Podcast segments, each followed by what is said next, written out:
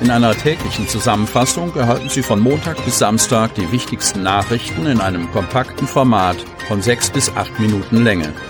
Am Mikrofon Dieter Büge. Donnerstag, 17. Februar 2022. Inzidenzwert weiterhin über Tausendermarke. Kreis Cuxhaven. Die 7-Tage-Inzidenz für den Kreis Cuxhaven bleibt aktuell stabil knapp über der Tausendermarke stehen. Am Mittwoch lag der Wert für die Neuinfektionen pro 100.000 Einwohner binnen einer Woche bei 1027,5, Vortag 1036,1.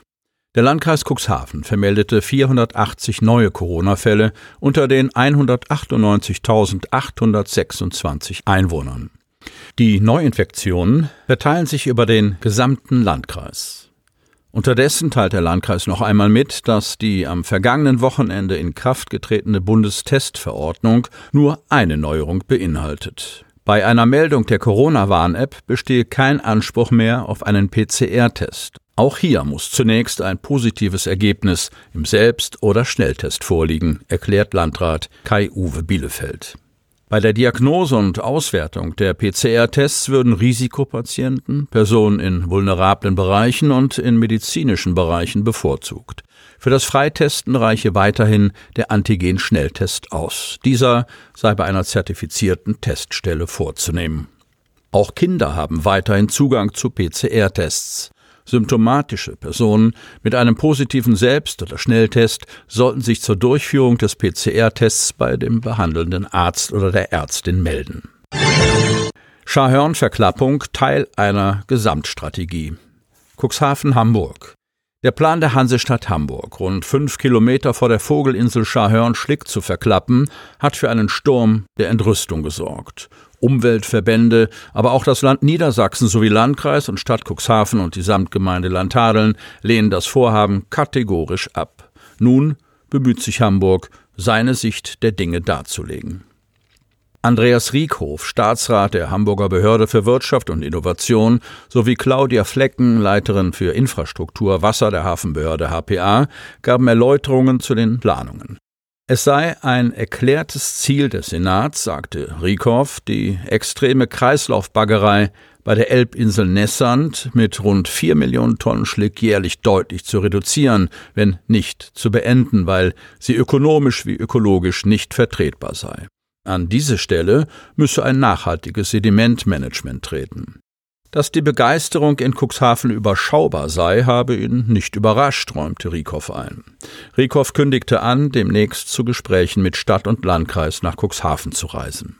Die Verklappung von gering belastetem Schlick aus der Bundeswasserstraße Elbe und Hamburger Hoheitsgebiet der sogenannten Delegationsstrecke in der Außenelbe bei Schahörn sei ausschließlich für Oktober bis März in einer Größenordnung von rund einer Million Tonnen Trockensubstanz vorgesehen. Die Verbringung dorthin ergänze lediglich die Verklappung bei der Tonne E3 vor Helgoland, wo jährlich bis zu 1,5 Millionen Tonnen Schlick sowohl aus der Bundeswasserstraße als auch aus dem Hafen zwischen Januar und Mai verklappt werden können, erläutert Claudia Flecken.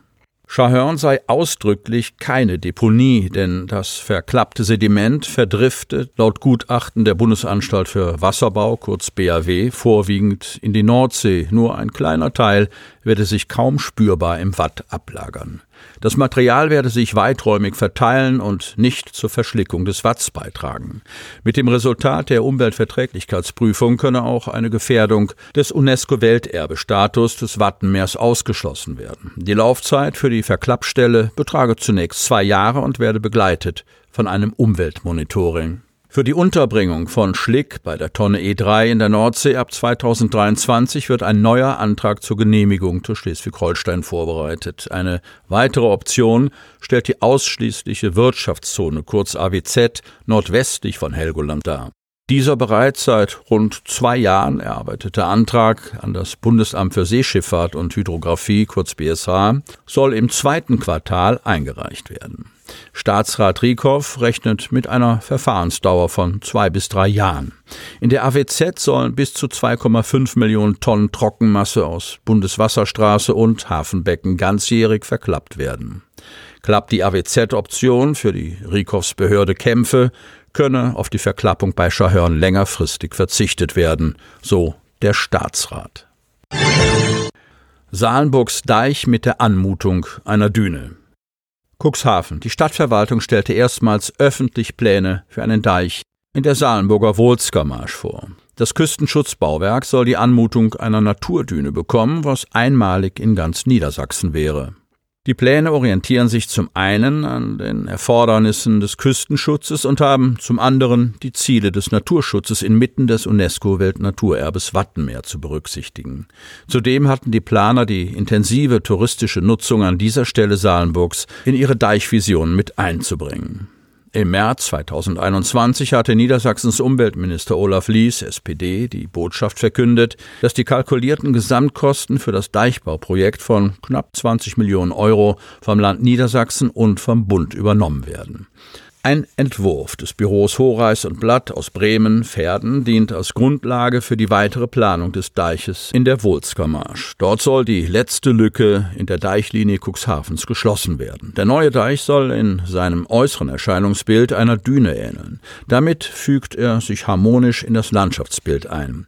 Der Dünendeich wird sich über eine Gesamtlänge von circa 1,5 Kilometern erstrecken. Es wird wasserseitig von Helios Areal bis zum Wernerwald in Höhe Spielplatz verlaufen. Die Deichhöhe soll 8,85 Meter über Normalhöhen Null betragen. Die Standardhöhe für Deichbauwerke von aktuell 9,80 Meter könne auf 8,80 Meter unterschritten werden, weil in den Dünendeich sogenannte Rauheitselemente eingebaut werden. Diese massiven Betonteile schützen die Küste im Fall einer Sturmflut zusätzlich. Damit Sie ab sofort keine Podcast-Folge mehr verpassen, benötigen Sie lediglich einen sogenannten Podcatcher. Auf den meisten Smartphones ist dieser bereits vorhanden. Falls nicht, dann suchen Sie ganz einfach in Ihrem App Store nach einem kostenlosen Podcatcher wie zum Beispiel Spotify, Apple Podcast oder AntennaPod. Selbstverständlich können Sie unsere Podcast-Folgen auch direkt über unsere Website unter cnv-medien.de slash podcast anhören. Die hörten den Podcast der CNV Medien, Redaktionsleitung Ulrich Rode und Christoph Käfer. Produktion Rocket Audio Production.